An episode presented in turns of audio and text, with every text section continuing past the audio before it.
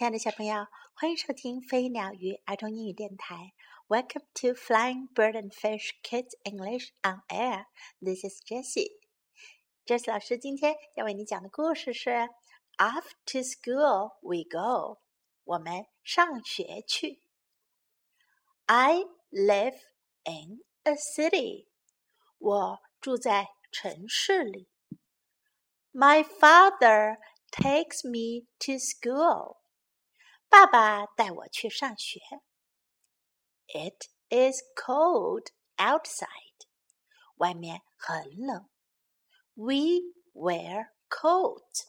我们穿上外套。My friend Ada lives in the country. 我的朋友艾达住在乡村。She walks to school with her friend. 她和她的朋友走去上学。She throws leaves in the air. 她把叶子抛到空中。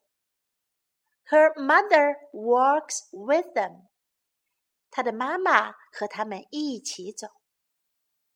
I see a street sign. 我看到一个街道指示牌。 The picture means walk. 那个图像的意思是走。We walk across the street. 我们就走过街道。My friend Ada waits at the road. 我的朋友艾达，她在马路边等。A truck stops. 一辆卡车停了下来。 the driver says, "Please cross the road." 司机说：“请过马路吧。” We walk by a store. 我们走过一个商店。I point to a hat in the window. 我指着橱窗里的一顶帽子。I like that hat. I say. 我说我喜欢那顶帽子。 Ada sees a field of pumpkins. 艾达看见了一片南瓜田。She points to a big pumpkin. 她指着一个大大的南瓜。I like that pumpkin, she says. 我喜欢那个南瓜，她说。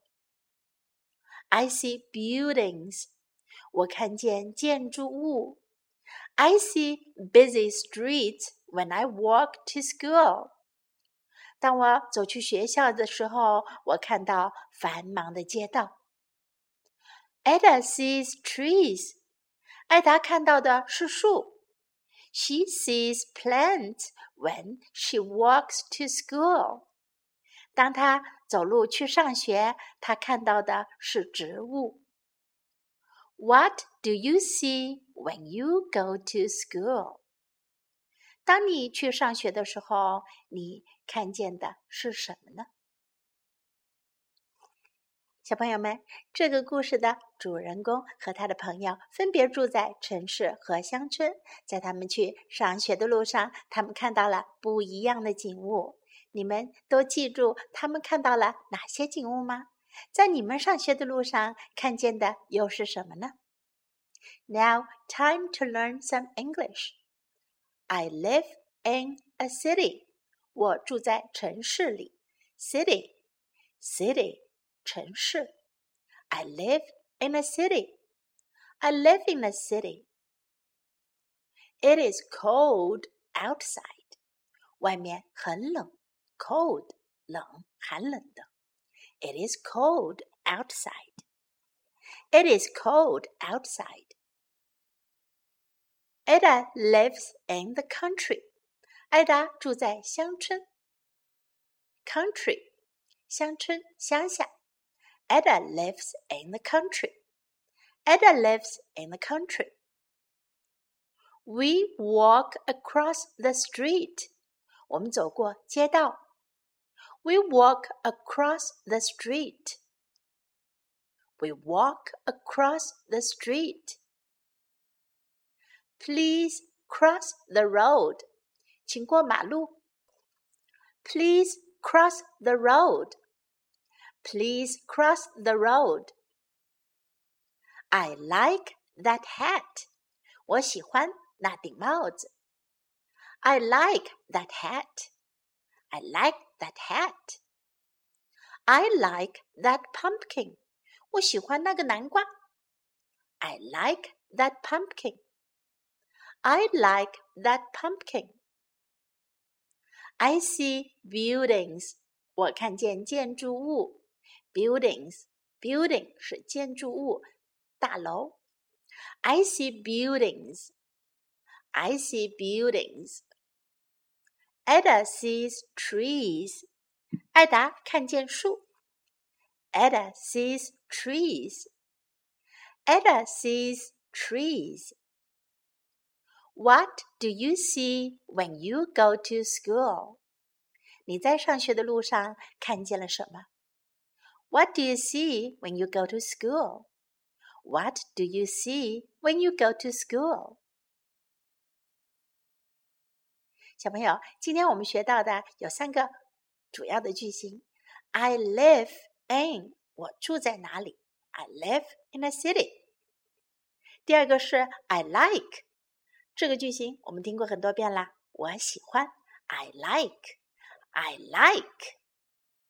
第三个句型是 I see，我看见，I see buildings，我看见建筑物，I see trees，我看见树，I see a hat，我看见一顶帽子，I see a pumpkin，我看见一个南瓜。你也可以用 I see 来表达你看见的东西。好，最后我们再来听一遍这个故事的原声版本。原声版本稍微有点快，请注意听哦。Off to School We Go by Laura Vay. Illustrated by Daryl Ligason. I live in a city. My father takes me to school. It is cold outside. We wear coats. My friend Ada lives in the country. She walks to school with her friend. She throws leaves in the air. Her mother walks with them. I see a street sign. The picture means walk. We walk across the street. My friend Ada waits at the road. A truck stops. The driver says, Please cross the road. We walk by a store. I point to a hat in the window. I like that hat, I say. Ada sees a field of pumpkins. She points to a big pumpkin. I like that pumpkin, she says. I see buildings. I see busy streets when I walk to school. Ada sees trees. She sees plants when she walks to school. What do you see when you go to school? Talk about it. 今天的故事就到这里结束啦。你可以跟你的爸爸妈妈谈论一下 你经常看到的是什么？I see. This is Jessie saying goodbye.